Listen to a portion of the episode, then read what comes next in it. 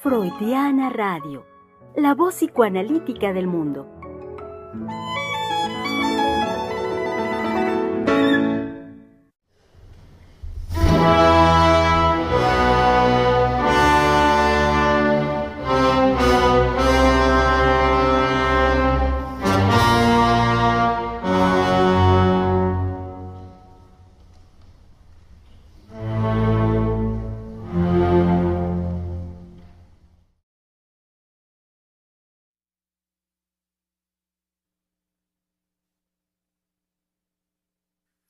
No estoy por completo seguro, pero quizás sí lo es. Eh, Giselle me hizo recordar la, música con la que iniciamos hoy, querido público, una de, estas eh, secuencias iniciales de la película eh, El Resplandor de Stanley Kubrick.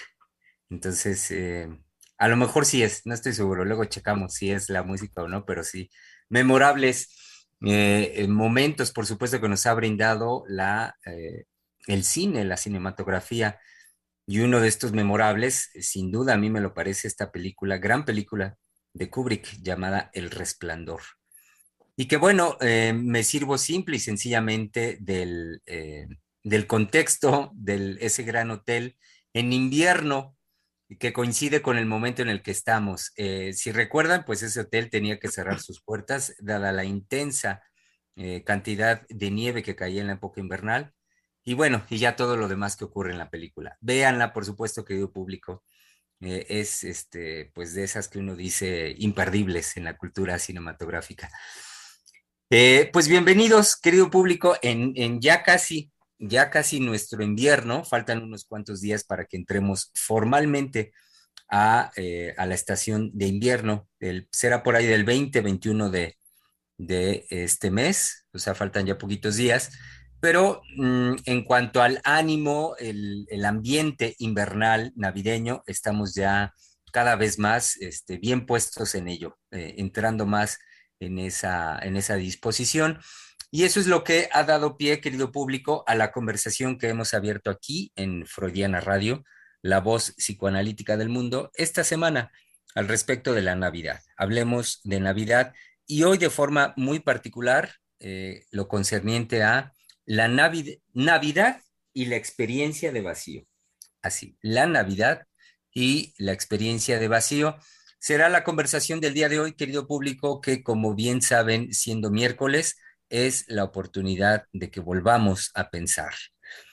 Eh, y eh, también lo característico de este espacio, que ya conocen bien, es la presencia de las colegas del Centro de Investigación y Estudios Lacanianos, una de ellas, por ejemplo, y antes de que haga cualquier movimiento este, sigiloso, es nuestra querida colega Giselle Mendoza, a quien le damos ya, de ya, una cordial bienvenida. Híjole, ahora sí me atrapó Germán. Estaba a punto de desaparecer y bueno, me vio en la cámara con toda la intención del mundo y dijo, no, aquí, ahorita la presentamos.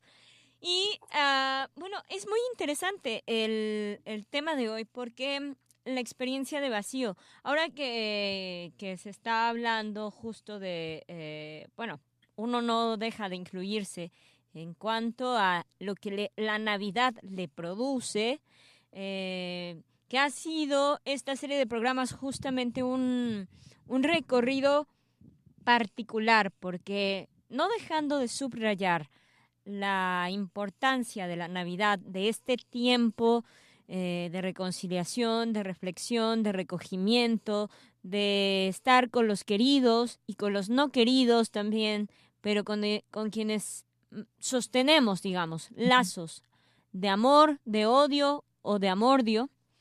Em, pues justo eh, a mí me evocó una, una vivencia muy particular cuando bajo de niña a, ver el, el, arbolito de Navidad, esperando los regalos de los Reyes Magos y no encuentro nada. Así fue un golpe de de what, en serio. Entonces recuerdo que me fui a dormir y regreso y no había nada. Y yo así de no puede ser.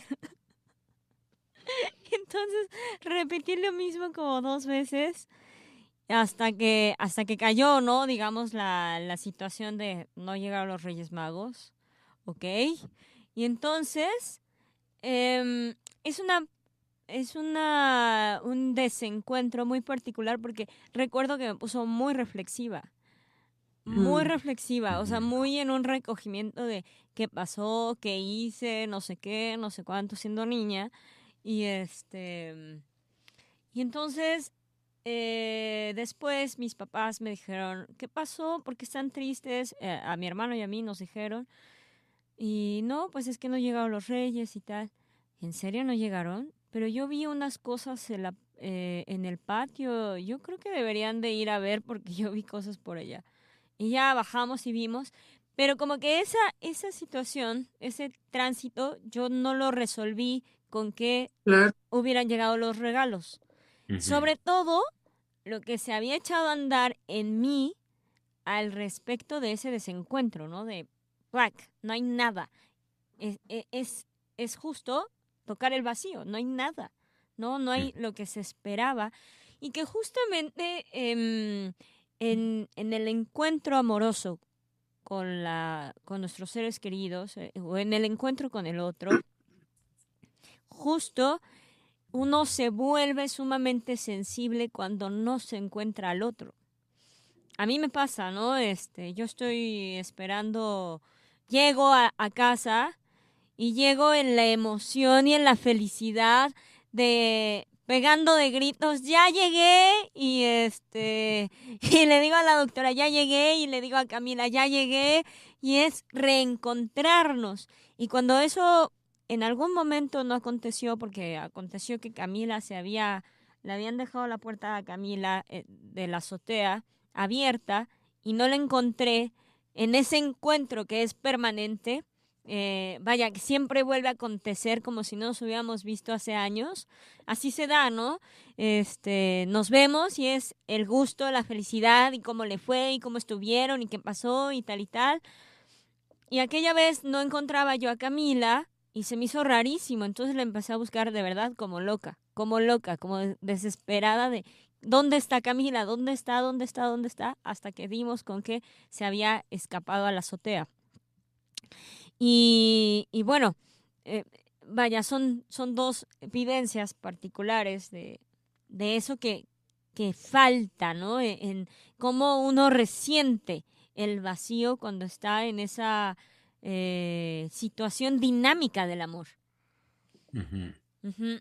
Y Y, bueno, y bueno, y toparse con esas, eh, esos momentos como lo, nos lo dice, de esas sorpresas, pues justamente de, de encontrarse con el vacío, eh, de, de no estar, de, ante la expectativa que uno, que uno lleva de encontrarse algo, en- puede ser el regalo en el Día de Reyes o, o a los queridos, a los amados, como a Camila misma, y no, no encontrar, hijo, es- esa experiencia de vacío, como usted nos lo dice, sí es sin duda este, pues, tremenda, es horrible. sí. Sí, totalmente. Eh, muy bien, eh, tradicional ya de miércoles, querido público, y ya que la veo con, con ganas, por supuesto, de entrar a la conversación, está aquí nuestra querida colega, la psicoanalista Valeria Reyes. Hola, buenos días. Sí, es que justamente eh, el impacto, creo, en relación a lo que eh, nuestra colega Giselle estaba diciendo, es que esa eh, vivencia es invasiva. Es decir, es un impacto, es un impacto y además este, es muy fuerte, en donde no hay nada más que sentir ese vacío. Entonces, creo que puedo aportar algo en relación a lo que nuestra colega decía, y esta eh, vivencia de vacío, que a mí me parece que actualmente es algo, eh, pues que viene a ser una consecuencia de la época que estamos viviendo, y sobre todo pensando en relación a lo que tratamos la semana pasada, como el amor, eh, el gran eh, ausente de nuestra época, y que justamente eh, algo que eh, yo quería traer a la conversación tiene que ver con esto de los regalos y eh, volví a revisar el trabajo de Freud de eh, la sutileza de un acto fallido en donde precisamente es que Freud, a través de un acto fallido, descubre la importancia de un regalo y qué es lo que afectivamente está jugado en dar un regalo. Entonces, bueno, la, historia, el trabajo es muy cortito, son tres páginas, y lo que le ocurre a Freud es que va a hacer un regalo a una amiga muy querida, y el regalo es una eh, piedrita que él va a mandar al joyero a que incruste la piedra en un anillo.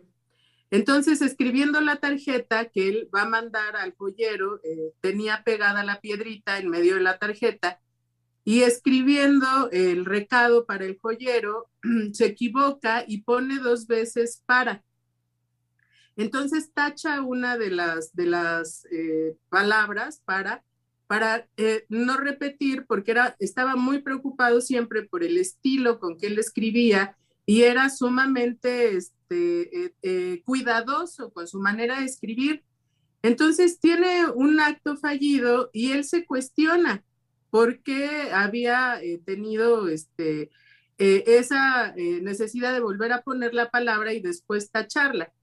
Entonces, la primera interpretación, pues tenía que ver con que, pues él no quería que quedara ese error, que quedara una palabra dos veces en el texto, y bueno, la tachó, la cambió. Sin embargo, él dice que no siempre esas interpretaciones quedan del todo satisfechas cuando uno hace un autoanálisis. Y lo siguió pensando, y entonces llega su hija Ana, y él permite que ella haga una interpretación de lo ocurrido. Y ella le dice, bueno, eh, tal vez lo que no quieres repetir, la repetición que tú no quieres que se dé, es que ya le habías hecho un regalo similar. Y entonces él dice, bueno, esa puede ser una interpretación, la acepto, pero realmente había algo más. Y entonces él sigue analizando y dice, bueno, lo que, de lo que realmente yo me doy cuenta es que la piedra a mí me gusta muchísimo.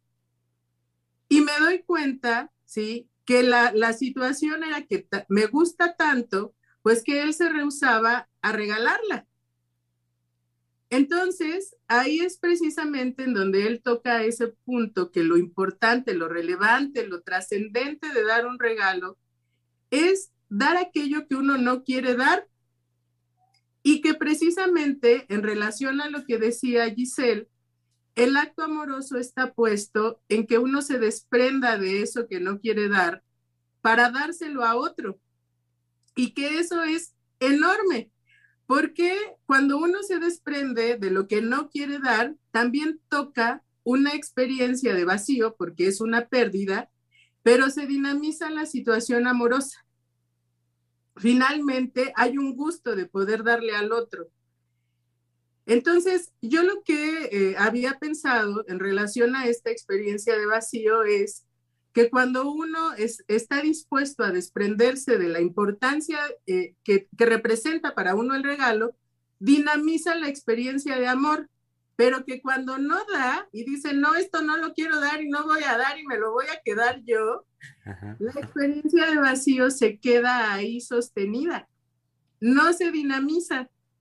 Entonces, eh, hay algo que Jacqueline Miller dice en relación a este texto de Freud, que es que eh, para ser generoso hay que primero ser mezquino y no querer dar, pero no quedarse ahí, sino poder entrar en esa dinámica del amor. Y a mí me parecía que actualmente, eh, cuando hablábamos de que el amor es el gran ausente de nuestra época, pues tiene que ver con que las personas no dinamizan esa experiencia de, amor y lo que eh, eh, permanece es una vivencia de vacío. Y que de ahí, bueno, surge algo que yo platicaba con la doctora Silvia en la mañana, pues de toda la gente que dice, odio la Navidad, no me gusta, es una hipocresía, este, son falsos, nada más se reúnen a criticarse, este, a insultarse, a pelearse o a este, beber, ¿no? Pero que realmente eh, a lo que yo llegaba es a esto, ¿no? La, la, importancia y lo que representa darle algo al otro, ¿sí? Que puede ser un objeto o que puede ser simplemente eh, lo que Giselle nos contaba de llegar y no encontrarse con Camila en el momento en el que ella está esperando que ese encuentro se dé. Y al no encontrarla, pues invade esa experiencia de vacío y cuando no se dinamiza, pues la situación es absolutamente invasiva y, este, bueno, eh, a veces llega a ser insoportable, ¿no? Eh, me haces eh, pensar, vale, muy, pues en una diferencia radical a lo que planteas ahorita, de cómo se promueve culturalmente la idea del amor más como, no en una dinámica, sino como en un llenado. Es, es la, la, palabra que se me ocurrió porque la idea misma de encontrar la media naranja, de, que de esa manera uno se va a completar con el otro, eh, pues justamente lo que, a lo que apunta es al llenado. Y el llenado lo estoy pensando como algo, pues, eh, de suyo, radicalmente distinto a lo que tú nos planteas como algo en el orden de la dinámica, como algo en el orden de lo dinámico. Entonces, este, de ahí también pienso la, la importancia de, ahorita que lo retomabas, de la semana anterior el trabajo hablando del gran ausente de nuestra, de nuestra época, porque pues cómo no, si, si, la, si la idea cultural, al menos la preponderante en estas fechas, eh, apunta directamente a que uno tiene que, uno, vaya, no hay permiso como de, de estar en una experiencia de falta, una experiencia de vacío, y que eso permitiera dinamizar algo por, tristeza, porque me hace falta, porque igual y me hace enojar, porque mm, a veces hasta incluso eh, obedeciendo un poco a un capricho, quiero ir por el otro y quiero hacer, este, vaya, pero a lo que voy es cómo todo esto que, digo ahorita eh, finalmente sí va en la línea de, eh, de ir en favor de lo dinámico, de dinamizar la vida emocional.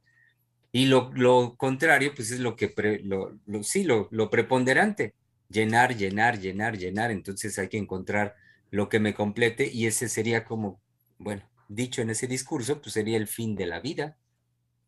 Claro, y creo que eh, justamente eso es algo que marca esta época. Eh, hay tendencias ahora en, en, estas aplicaciones este, de videos cortos, por ejemplo, que yo he visto cómo ahora es muy eh, eh, recurrente la situación de que compran cosas, este, cualquier objeto, y el chiste del video es abrirlo y que vayan abriendo, este, pues el empaque, este, si viene de Amazon o de alguna de esas este, aplicaciones, bueno, lo abren, este, lo, lo desenvuelven y lo muestran. Entonces es eh, ver cómo surge el objeto de su caja, de su envoltura y para qué sirve. A veces son muñequitos o cuestiones así, pero lo que a mí me llama la atención es cómo eh, de lo que se trata es de comprarlo todo. Es decir, por ejemplo, si es un muñequito de alguna colección, lo que satisface a esta persona que lo muestra es después mostrar cómo va teniéndolo todo. Si se trata de tenis, por ejemplo, de cierta marca, después muestran el closet lleno de todos los modelos de esos tenis que, este, inclusive a mí me llama la atención que se ven iguales, pero el chiste es tenerlos todos, aunque solamente la diferencia sea el color o un detalle, y que actualmente es esa posibilidad de la compra compulsiva y lo satisfactorio es tenerlo todo, que no falte ninguno. Y yo veía que esto eh, ahora se muestra de, manera recurrente porque creo que esa este, situación del unboxing, que así es como se llama, hace una tendencia. Pero no es nada más desenvolverlo, sino mostrar y decir, lo tengo todo, no me hace falta nada. Y que precisamente me llamaba la atención porque yo decía, bueno, eso es una experiencia de vacío ¿sí? Ya tienes el último modelo, ¿ahora qué? ¿Sí? Es decir, ¿qué más vas a comprar? Y que eso es lo que este, actualmente a donde se empuja.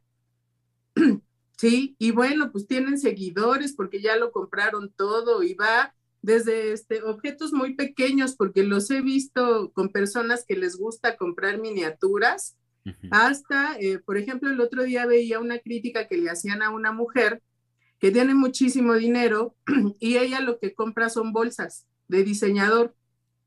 Entonces, eh, pues es muy criticada porque eh, hace todo el, la presentación de la bolsa cuando le llega y todo esto, pero además dice cuánto le costó.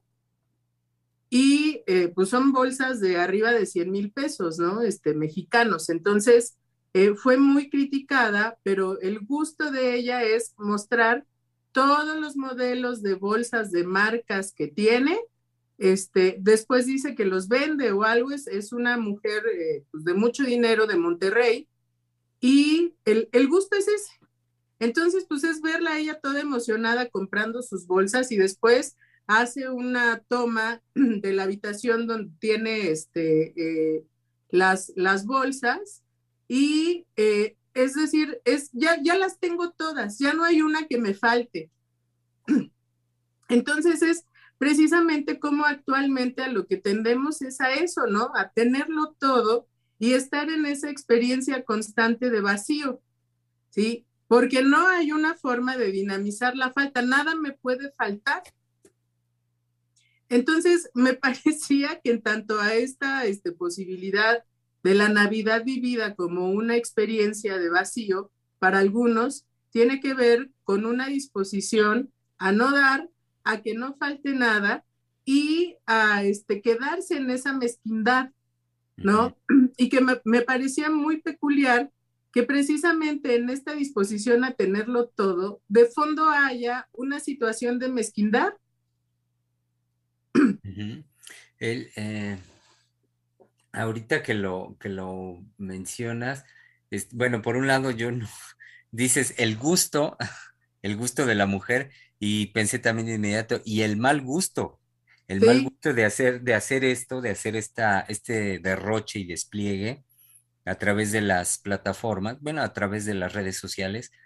Eh, y digo mal gusto tratándose este tiempo, al menos los tres años que llevamos de, de nuestro gobierno, de la 4T, en cuanto a la austeridad que, siempre ha sostenido nuestro presidente, la austeridad republicana, como lo nombra. Entonces, por eso cuando dices el gusto y mal gusto que una persona en estos tiempos, en esta época, se permita semejante este, derroche, bueno, ok, que el derroche pues es libre, ¿no? De, hacerlo, pero la, esa manifestación pública sí me parece de, muy mal gusto. Eh, y, cómo efectivamente lo que, lo que señalas, eh, es una manera de, taponar, de taponar, y, de taponar además con, ese tipo de, de, este, de objetos y de las cantidades que se juegan en esos objetos, entonces es vender cada vez más el hecho de que se cumple, de que eh, el tenerlo todo pudiera ser posible, pero también me parece genial lo que dices, como simultáneamente es señalar en eso en ese instante, en el instante que dura el video, donde parece que se alcanza la completud, se está señalando simultáneamente la falta. Es decir, se, está, señalando el vacío en tanto que, aun cuando se derroche de esa manera y se quiera este, llenar el ojo así, lo que está quedando muy claro es, y tú lo dijiste hace un momentito, ¿y ahora qué? O sea, es decir, el, el, vacío que genera inmediatamente el objeto nuevo que se acaba de adquirir. Sí, sí, y sobre todo que creo que la, la experiencia es que es ella sola con su teléfono hablándole a quién sabe quién, bueno, todos los que hacen eso, ¿no?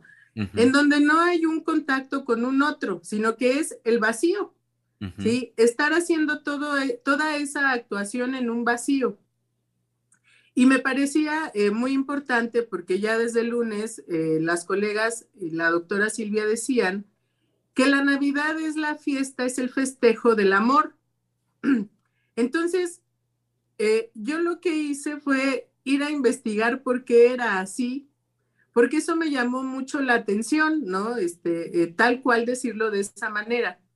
Entonces, encontré un libro muy bonito, eh, ilustrado muy bellamente, en donde hablaba de la primer Navidad en México. Ah. Entonces, la primera Navidad en México fue el 24 de diciembre de 1527. que justamente es después pues, de que cae la Gran, Tenochtitlán, eh, la gran Tenochtitlán y hay pues, pues, una destrucción masiva, pero que había una preocupación, sobre todo por parte de los religiosos, que eran eh, los que vienen con la labor de hacer una evangelización, de poder entender la cultura de los habitantes de la Nueva España, porque eh, pues llegaban y se sorprendían de ver pues cómo vivían y sobre todo cómo adoraban a sus dioses, que principalmente las ceremonias rituales eh, para adorar a los dioses eran a través de cantos y de danzas. Entonces uno de los frailes que estaba encargado este, de la evangelización se dio a la tarea de poder aprender a hablar náhuatl. Y eso era para poder enseñarles eh, pues toda la, historia este, eh, religiosa eh, que, toman en cuenta para la evangelización, por supuesto la Biblia, en náhuatl, pero no era solamente ese su objetivo, sino que como él se dio cuenta que la adoración a los dioses era a través de cantos y de danzas, hizo toda la, la historia y la, este, pues los textos que tenía que enseñarles los convirtió en canciones y en danzas. Wow. Y algo genial, bueno, que escribe, porque el, libro trae documentos de la Nueva España, es que se dio cuenta que había un gusto en los indígenas por hacer teatro. Entonces, la, la teatralización fue hacer las pastorelas. Entonces fue una gran fiesta en donde este libro dice que fueron miles de personas porque mandaron traer gente de Xochimilco, de Tláhuac y de todos los lugares alrededor para el festejo de la Navidad. Entonces la idea era pues que este, danzaran eh, y que cantaran pues toda la, este, pues la historia del nacimiento del, del niño Jesús, ¿no?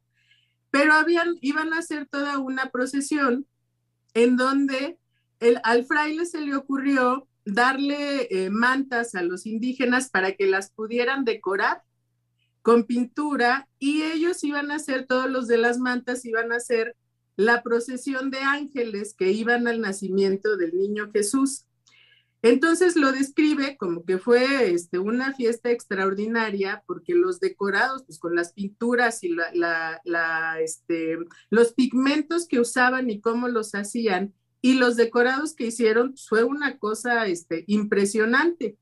Entonces, dice que eran miles de indígenas eh, que llegaron y que además él estuvo trabajando este, pues mucho tiempo antes de que fuera el festejo de la Navidad para enseñarles los cantos y las danzas, para que pudiera darse ese este, 24 de diciembre el festejo. Entonces, que fue algo monumental.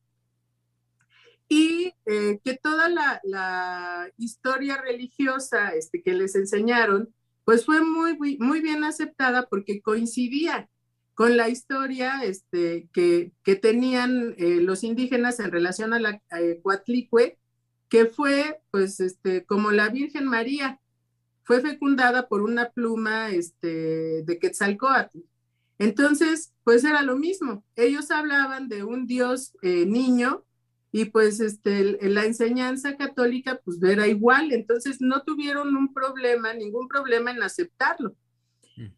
Em, hay algo que este eh, fraile reporta que es que estaban muy apurados en poder eh, llevar a cabo la evangelización y en, entenderlos y descubrir cómo era que vivían los indígenas, porque los habían mandado a investigar si los indígenas tenían alma o no tenían alma y si podían ser bautizados o no, pues para poderlos incluir en el orden del mundo, ¿no? Que era pues toda la, iglesia católica, este, y cómo estaba organizada políticamente eh, eh, la época.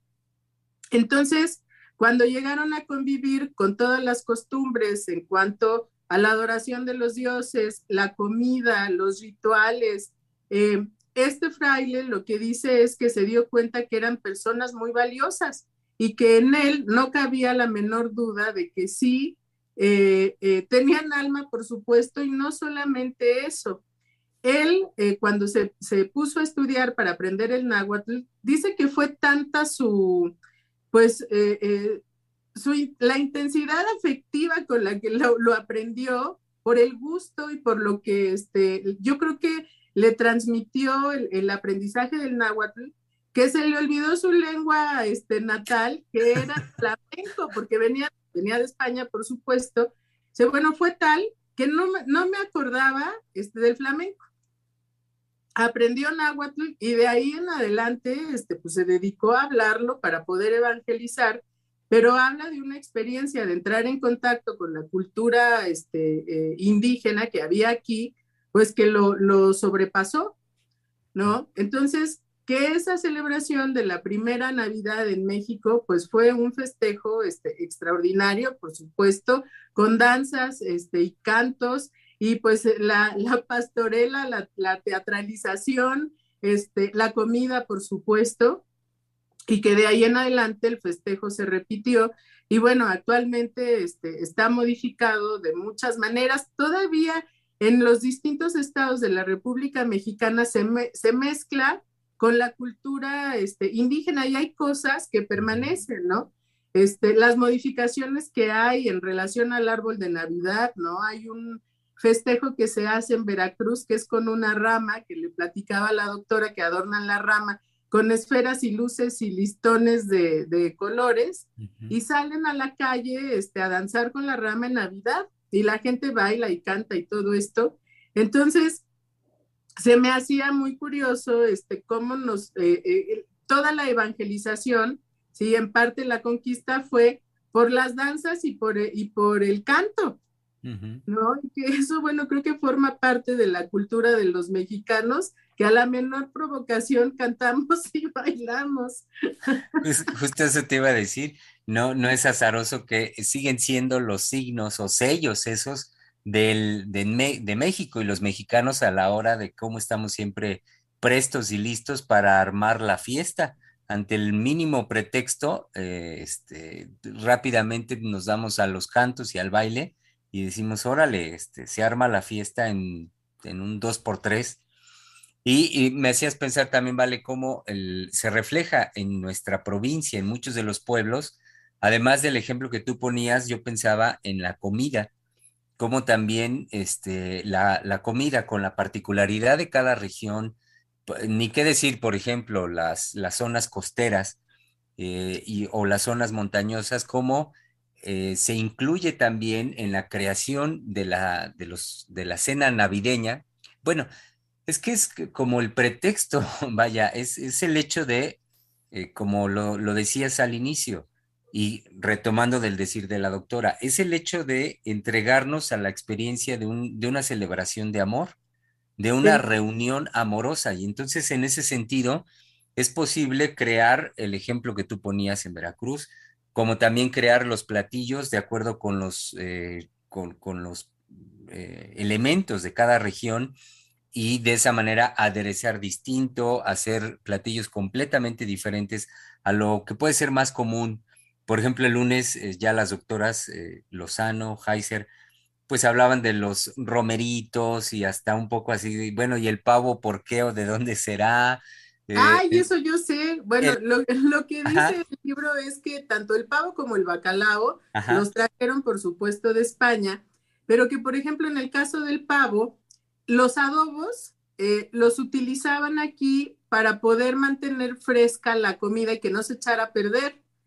Pero que ya después el adobo se hizo una salsa y se hace el pavo adobado. Pero ah. que no era una intención como ahora de que se prepara el adobo y todo eso, sino que se hacía la pasta con las especias y con el chile y con eso se recubría el pavo para mantenerlo, para que no se echara a perder. Ah, Entonces ya la modificación fue pues que se convirtió el adobo en una salsa y se hacía el pavo adobado, ¿no? Y que en el caso de este, los romeros, por ejemplo, pues el romero es un quelite y que eso sí formaba parte pues de la, de la comida este, que se usaba, eh, tanto los quintoniles, este, las verdolagas y todo eso pues, formaba parte de la alimentación. Entonces los romeros se incluyeron y bueno, ya después es el mole y todo eso, pero que lo que vino de fuera fue el bacalao y el, pavo. Todo lo demás, pues fue ya la mezcla que se hizo con la alimentación que había aquí, con eso de los quelites y las especias y el chile, este, que era el, en, el adobo, ¿no? Este, en el libro este que encontré, bueno, es padrísimo porque trae todo un capítulo de la comida. Y el capítulo es muy lindo porque se llama este, Echen confites y canelones. y este es toda la preparación, este, bueno, de la comida que se usa en Navidad, además de el bacalao, los romeros, el pavo, los pambazos, el pozole, el atole de guayaba, el ponche, por supuesto, este, los turrones de almendras, este, que eso sí, por supuesto, vienen de España. Exacto. Y este, no, bueno, y trae unas fotografías porque hicieron este, eh, unas fotografías muy padres de todos los guisos que uno los, los ve y saliva, ¿no? Entonces, creo que eso también entra en toda la este, situación de convivencia familiar que tiene que ver con esa experiencia de amor que se da en Navidad, que a través de la comida y pues de todos estos eh, manjares que son deliciosos, es, eh, forma parte de, esa, de ese festejo y de la unión familiar, ¿no? Que es eh, principalmente lo que la Navidad simboliza, esa unión y ese amor. Em, cuando yo leía esto, algo que a mí me, me pareció este, parte de una manifestación amorosa es eh, que este fraile que relata la historia se llama Fray Pedro, este, no, no encuentro el apellido, lo voy a buscar, eh, pero lo nombran así como Fray Pedro, decía que la preocupación que él tenía era poder entender de qué manera vivían los indígenas, porque no quería que toda esta eh, gente que vino de España, que realmente no era gente culta, sino sabemos que muchos eran pues, delincuentes exiliados que los mandaron a vivir para acá y todo eso, no tratara a las personas como salvajes, no los mataran, y no hicieran de ellos este, una esclavitud. Entonces, la intención era poderlos evangelizar para poderlos bautizar y que fueran tomados como personas.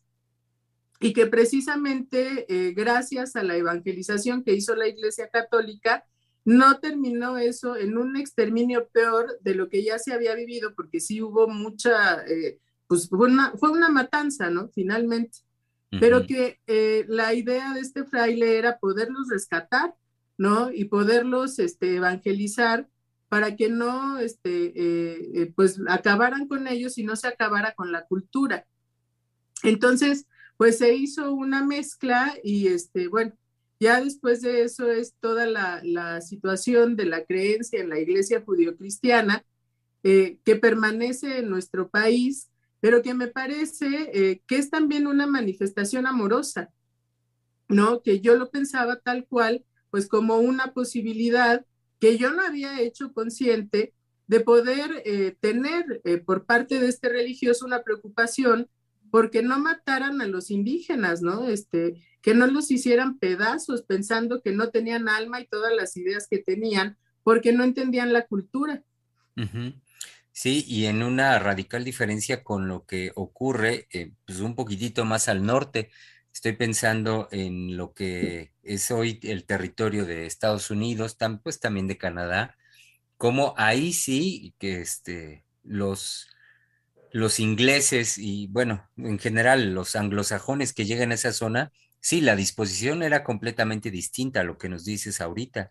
Ahí sí venían, vaya, con toda la la disposición más bien a aniquilar, a, tomar por como, por como fuera, tomar el territorio, tomar, disponer de él, este, pues de acuerdo con lo que se les pegara la gana, y sabemos muy bien cómo eh, lo que ellos finalmente sí hicieron fue sumamente destructivo. Bueno, si aquí lo fue, a, lo que voy es mucho más allá en el sentido de aniquilar con aniquilar a los, a los grupos indígenas que también había en Norteamérica. Entonces, lo que tú nos dices ahorita, pues a mí me parece de enorme valía y sí de una disposición digna de reconocimiento en el caso de este fraile, de que al menos, bueno, lo que, algo que ayer comentábamos también, lo que aporta en ese sentido el discurso religioso, la religión en sí misma, en cuanto estructurante eh, en la vida psíquica, en la vida emocional de los seres humanos. que más allá de que, de que hagamos una, una, afiliación hacia determinado culto religioso, que, que, no se trata de eso, es señalar lo que el discurso por sí mismo, y en este caso el discurso religioso, tiene eh, en cuanto a poder ordenar y estructurar la vida emocional de los seres humanos. Este, en ese sentido me parece importantísimo. Y un ejemplo es lo que nos estás transmitiendo eh, de lo que, del cómo procede, del pensar y cómo procede este fraile. Que, este, bueno, si, si ya de por sí tuvo todos los efectos, este, la, la, el intento de conquista de nuestro territorio por parte de la corona española, todas las, las muertes que generó, la destrucción, el saqueo, si ya de por sí todo eso, bueno, ahora imaginemos si no hubiera habido una disposición como la, la de este fraile o como la de algunos que, este, movidos, sí, movidos eh, no, no tanto por la pura rapiña, sino por afectos un poco más este, humanitarios o tal cual como tú lo dices, amorosos, bueno, pues si hubiera sido eh, el efecto mucho más devastador, en, pues, eh, no solo aquí, en todo el continente americano. Sí. Sí, sí, precisamente este, en ese sentido yo lo ubicaba pues, como un acto amoroso, ¿no? Eh, y bueno, pues fue un amor de este hombre enorme, pues manifestado en que dejó, de alguna forma renunció a su lengua madre por aprender el, el náhuatl, ¿no? Y se quedó ahí. Este, y eso pues a mí me pareció impresionante. Eh, pues el cambio y el efecto que hubo en él de, de entrar a la cultura este, indígena. Entonces, en, sí. En, en, aquellos que se hacen, eh, vaya, del, del, terreno al que llegan por convicción, o sea, se hacen hijos o se hacen parte de la comunidad, no por simplemente por haber nacido, sino la fuerza que tiene el hecho de llevarlo a cabo por decisión y por convicción. Este, porque lo pienso también, eh, no solo de eh, gente como lo que nos dices de pues, hace cientos de años, sino casos mucho más recientes que podemos conocer, exiliados, exiliados de, de, de, Sudamérica o de Europa misma que han llegado a nuestro país, gente que toma la decisión de, de la nacionalidad, de abrazar a nuestro país por convicción y en ese sentido, pues cuántas historias no conocemos justamente amorosas a partir de una decisión de tal tamaño, de tal trascendencia. Claro. Y eh, algo también en relación a este eh, festejo de amor tiene que ver con cómo se modificó radicalmente a partir de la, de la idea eh, de la religión judio-cristiana de la posibilidad de que exista un niño que es un dios y eh, que eso definitivamente vino a modificar la idea de la infancia y de la idea de que, hay, de que exista un niño que se puede convertir, ¿sí? O que nace, más bien dicho, como este hijo de Dios. Entonces, eh, algo que eh, estuve investigando es precisamente cómo, ¿sí? eso viene a, traer una modificación de cómo eran percibidos los niños, la infancia antes de eso, y eh, cómo la posibilidad de que exista un niño Dios modificó la percepción de los niños de este, pues desde que el catolicismo, desde que la religión judio-cristiana existió con esa historia del niño Dios.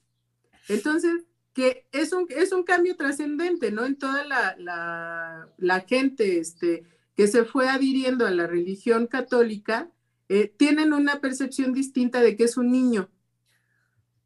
Y pues si antes no, no eran tan considerados, después de eso, este, por supuesto que eh, el valor de la infancia y el valor de los niños se modificó. Ajá, radicalmente. Si de por sí a, la fecha sabemos que hay tantos casos por supuesto, muy tristes, eh, reprochables, sin lugar a dudas, de cómo se sigue llevando a cabo la explotación del, de los niños como mano de obra. Y no solo como mano de obra, sino, vaya, son, son objeto de satisfacción. Y, y son, y sabemos, lo sabemos, es, es una de las de los aspectos que también el psicoanálisis de Vela descubre como una posibilidad de satisfacción erótica, como al niño se le puede tomar así tal cual, como un objeto de satisfacción por otro, para otro.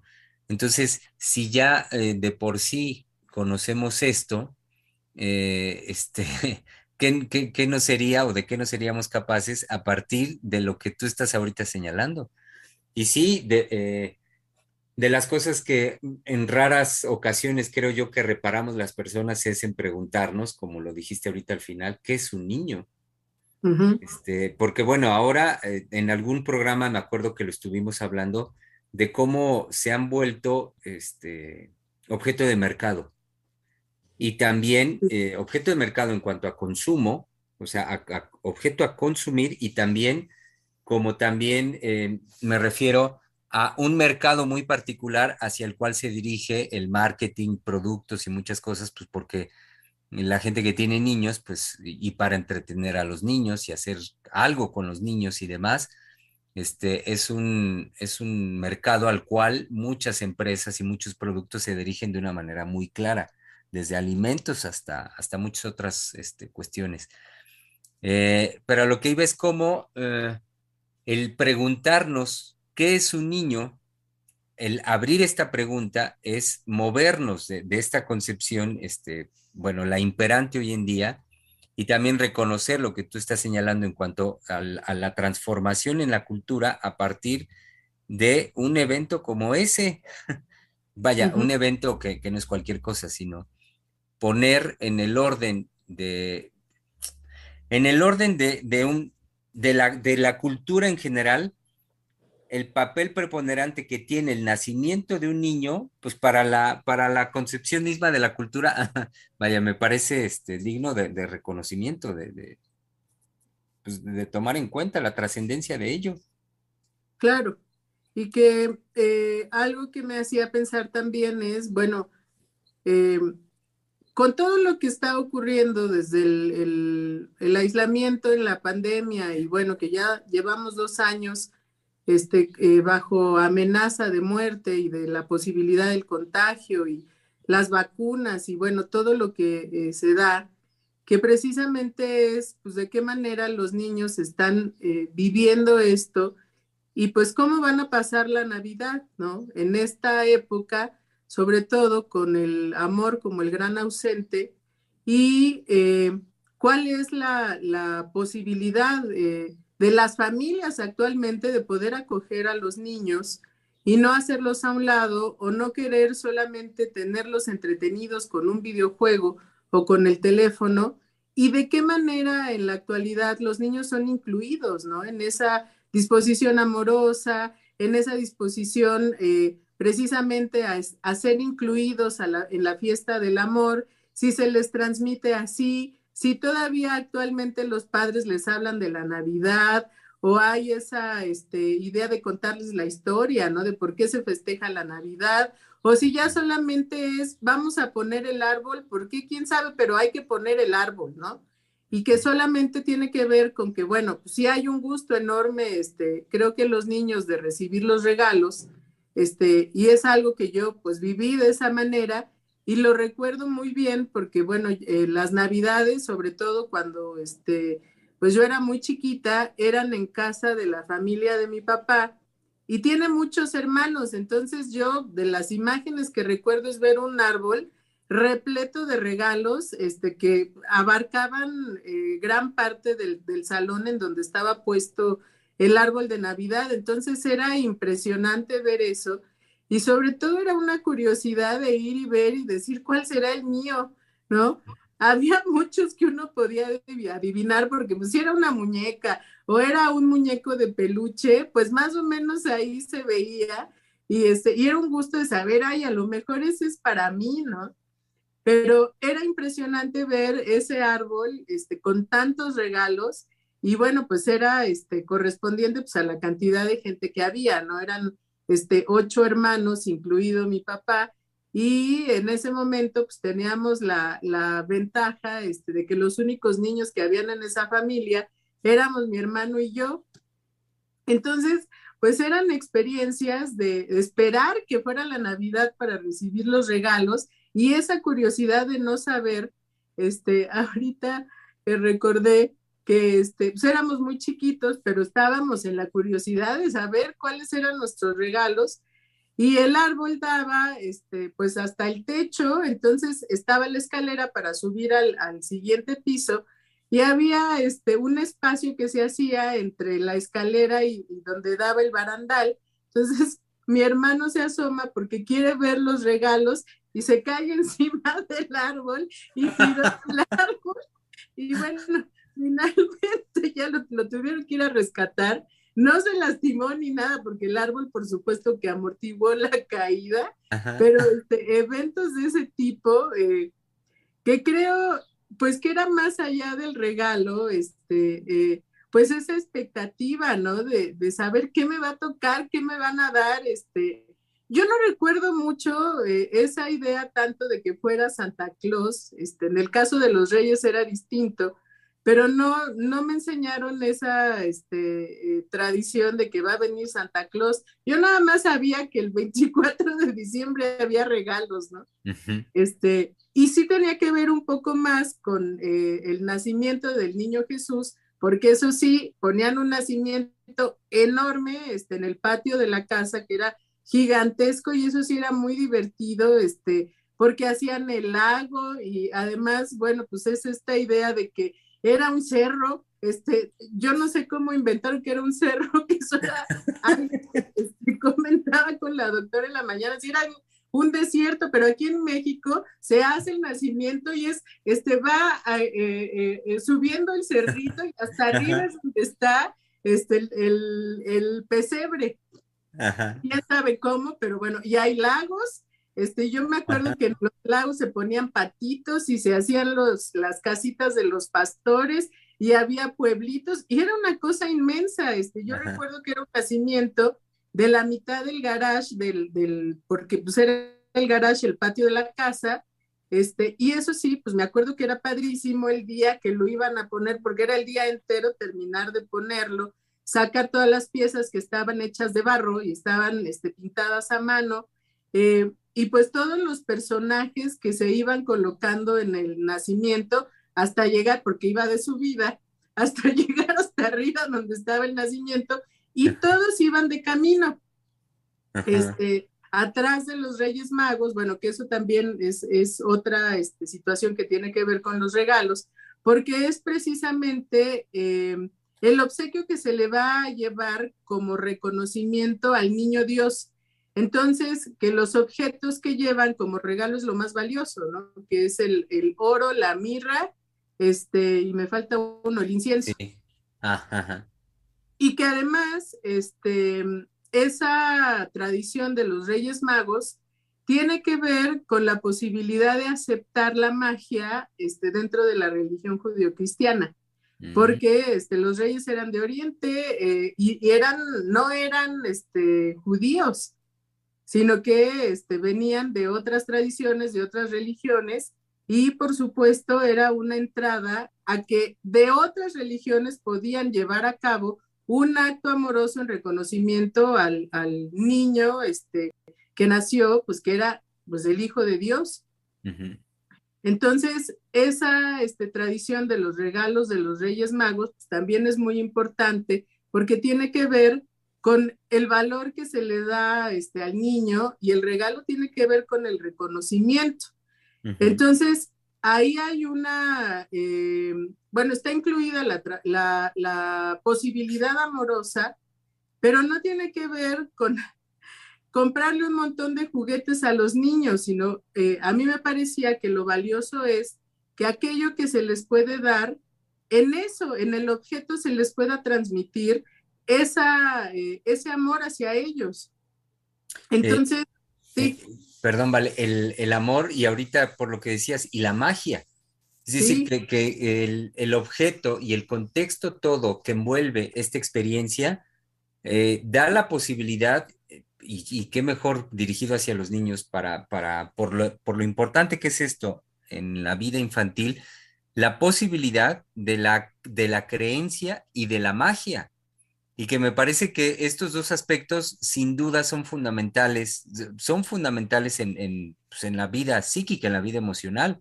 Entonces, eh, no, no, y que eso no radica en la concretud del objeto, sino en todo lo que está construido alrededor de y que da, por supuesto, para, para poder alimentar tanto la creencia como la magia.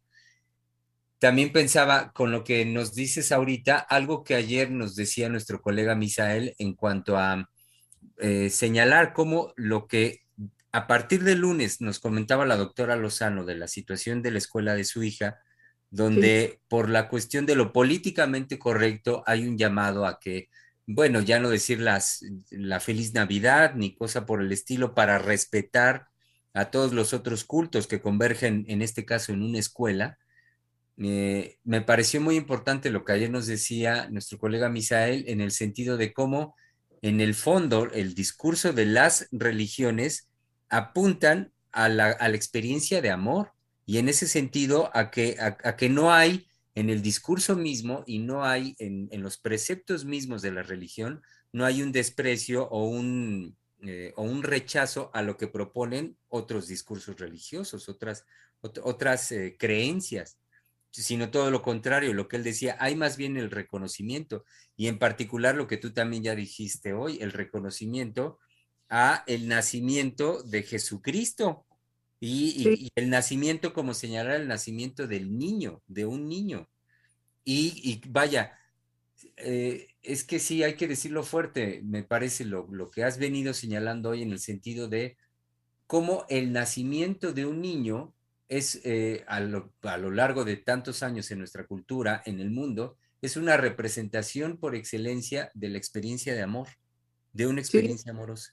Y que entonces el nacimiento de un niño es eh, algo, es un evento capaz, suficiente de convocar, convocar a la cultura, convocarnos a todos a llevar a cabo una reunión, a reunirnos, a, brindarnos, a, abrirnos a una experiencia de dar algo, dar un regalo, y en ese sentido, pues es de en su conjunto la posibilidad de llevar a cabo una creación amorosa, de una experiencia amorosa para los seres humanos.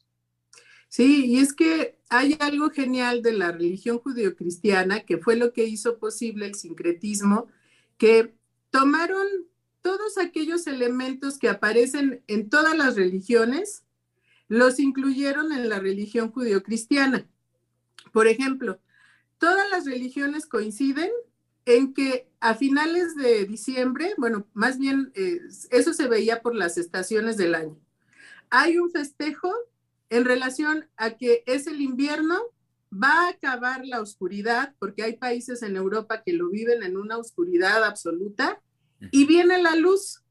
Entonces, por ese fenómeno que es un fenómeno natural, se construyó una creencia de que es el final de la oscuridad y viene la luz, o sea, es el nacimiento, el crecimiento, este, florecen los árboles, se dan los frutos, este, toda la agricultura se modifica, eh, viene el calorcito, viene el júbilo. Entonces, en todas las religiones aparece una festividad en esa época, que este, en parte eso es el motivo por el cual el, el 25 de diciembre es Navidad. Bueno, cuando este, la religión judío-cristiana eh, propone eso, no hay una sola religión que no tenga una festividad entonces, y eso permite que sea aceptada. El mito este, de la mujer virgen en todas las religiones aparece. Sí, y es, tiene que ser en esa este, característica, que es una mujer que no peca, que se mantiene incólume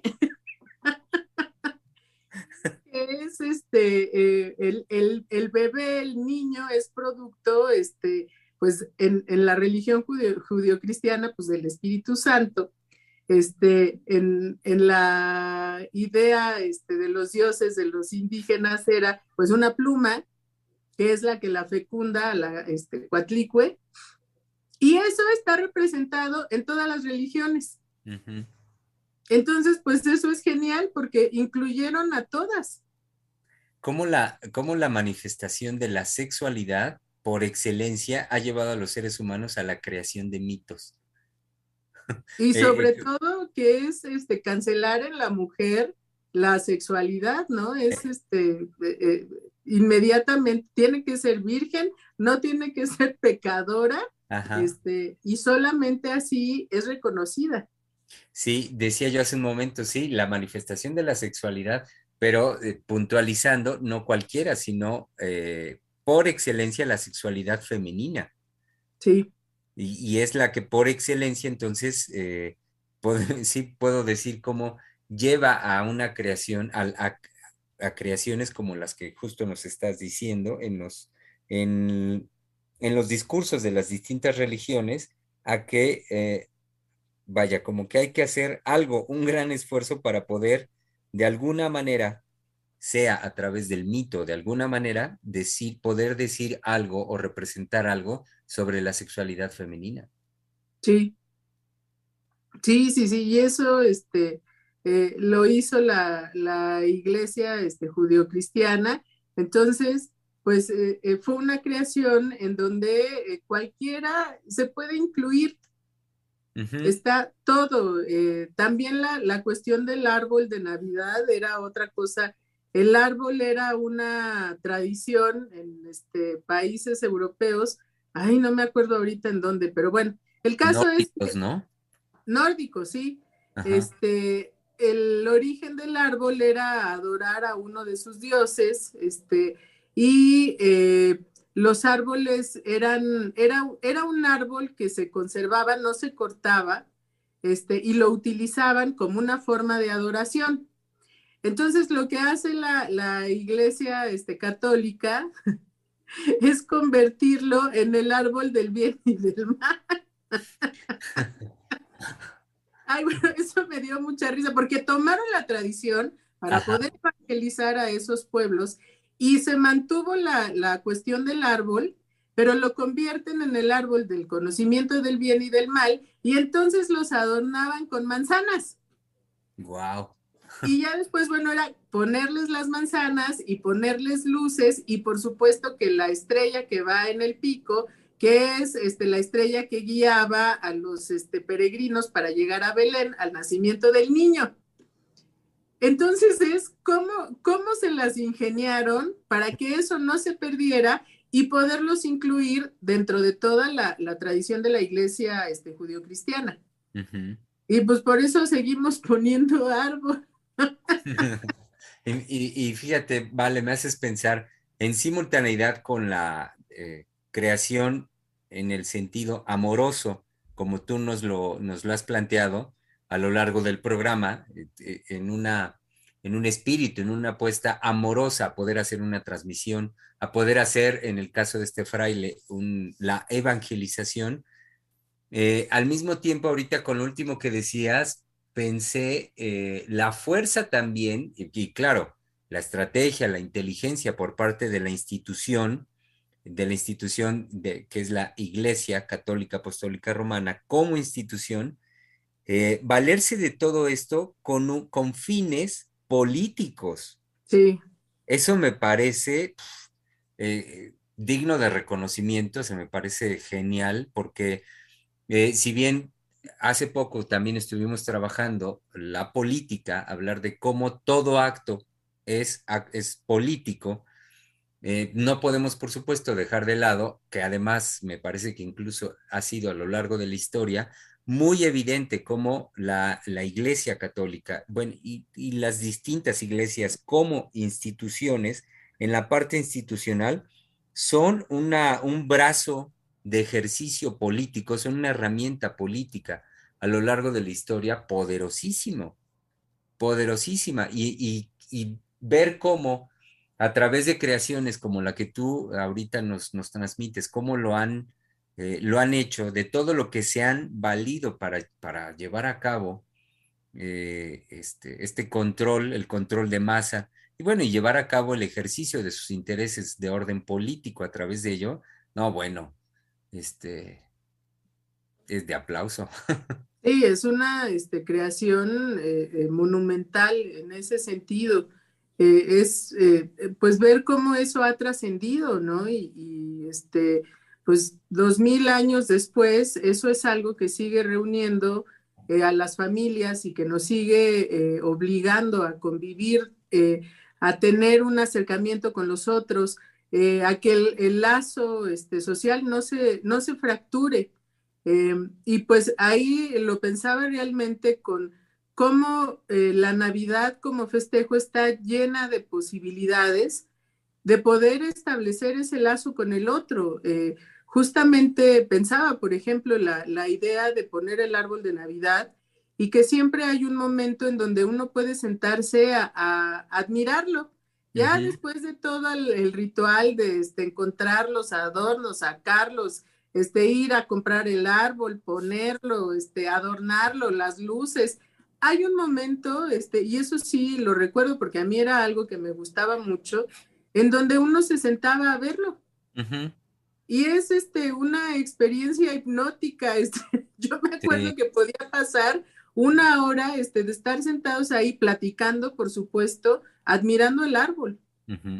Y sí. que de todo el ritual que era desde sacar y sacar las cajas, desempolvarlas de las esferas, de los adornos, de todo lo que, que ya estaban rotas y las series que siempre se descompone un poquito y ya no prenden, Ajá. encontrarlo, este, y bueno, finalmente se hace una convivencia en todo eso, eh, eh, pues eso era divertido, ¿no? A ver en qué momento este, se iba a poner el árbol y pues era todo el, era todo un evento.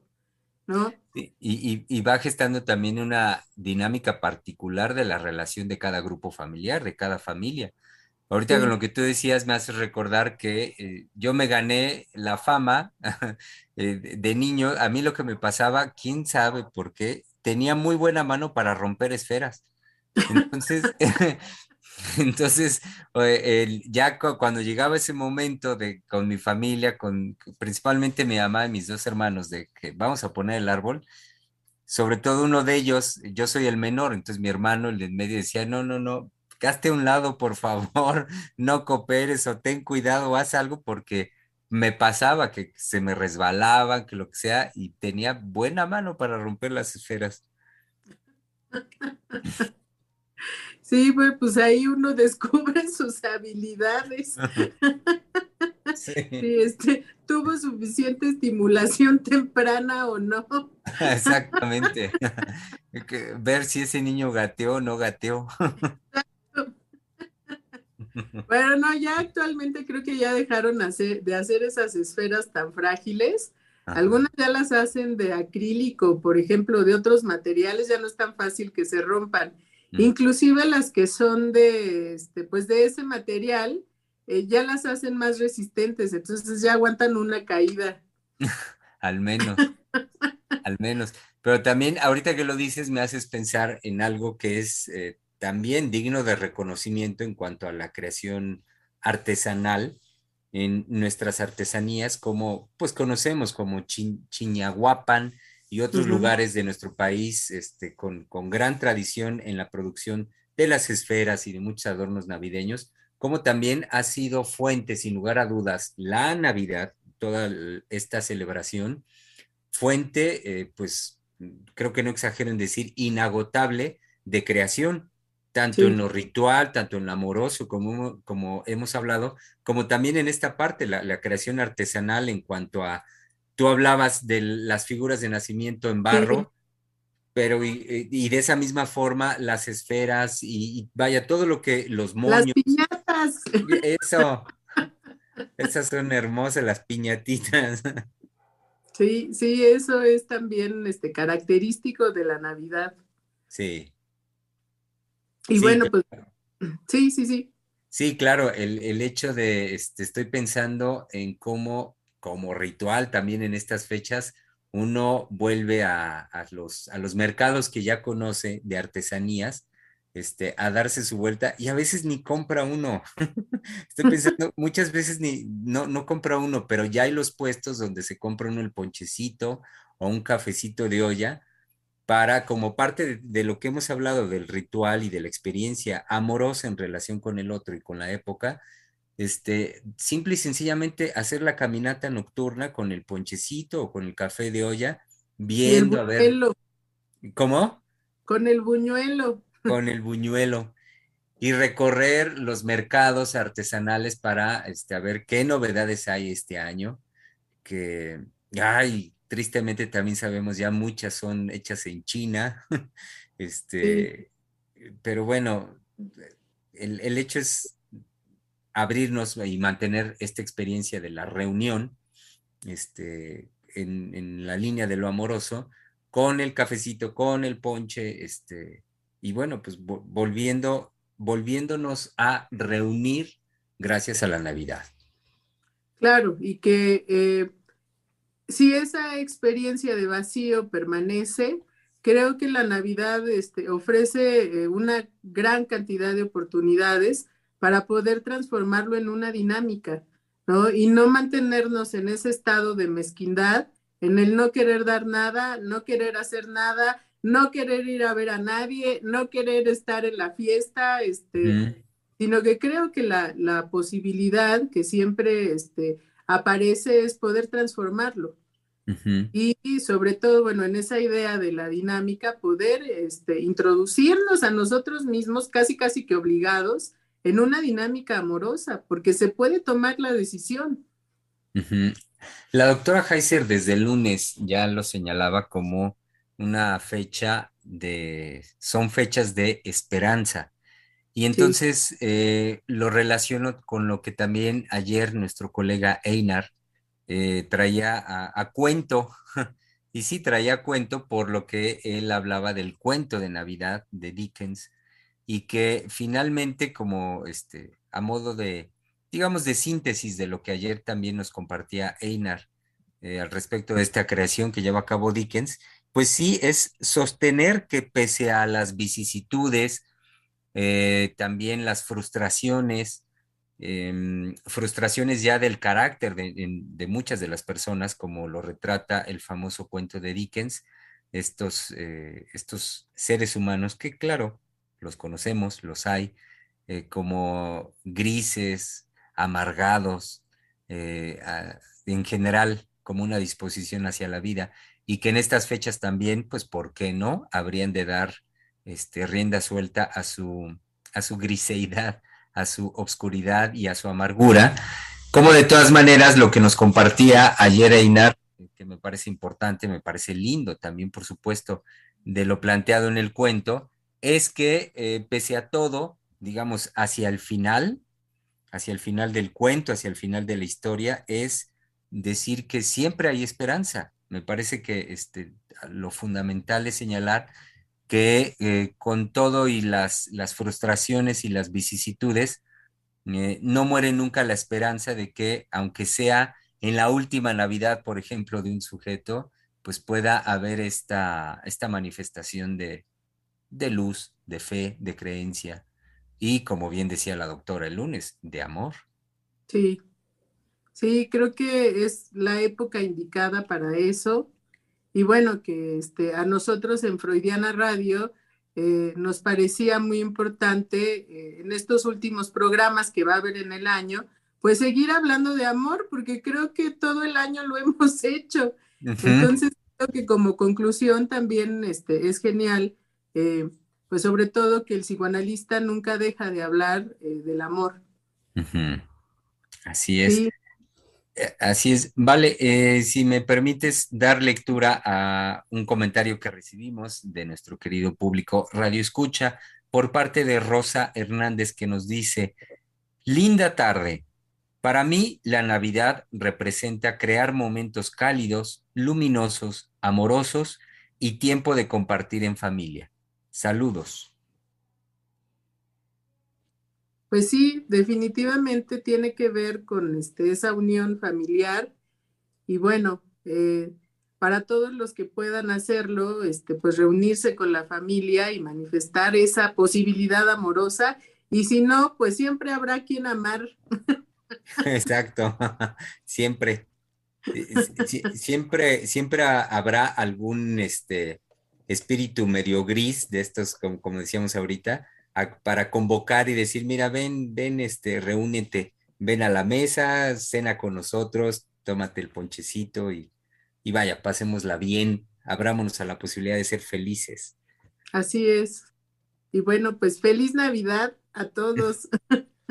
Así es, así es, ya estamos con, con este espíritu bien puesto, querido público. Como ya lo decías ahorita, Vale, sí, que, que tengan claro nuestro público que mañana es el último programa en vivo eh, que hacemos aquí en Freudiana Radio este año, este 2021.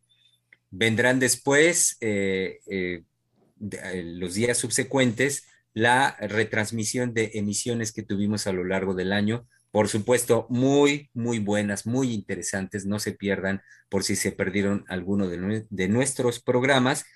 Y recordarles que estaremos de vuelta en el 2022 después de Reyes. Porque claro, hemos venido hablando de eso. Entonces, ¿cómo no habríamos de darnos tiempito para celebrar la venida de los Reyes Magos? Este, descubrir nuestros juguetes, que nos hayan traído los Reyes Magos y ya después de esa experiencia de este, sorpresa y felicidad, volveremos con los programas en vivo. Mientras tanto, entonces, querido público, eh, no se pierdan la última emisión en vivo aquí en Freudiana Radio del 2021. Mañana jueves estaremos acá, lo saben bien, al mediodía, en este su espacio de la conversación. Freudiana Radio, la voz psicoanalítica del mundo.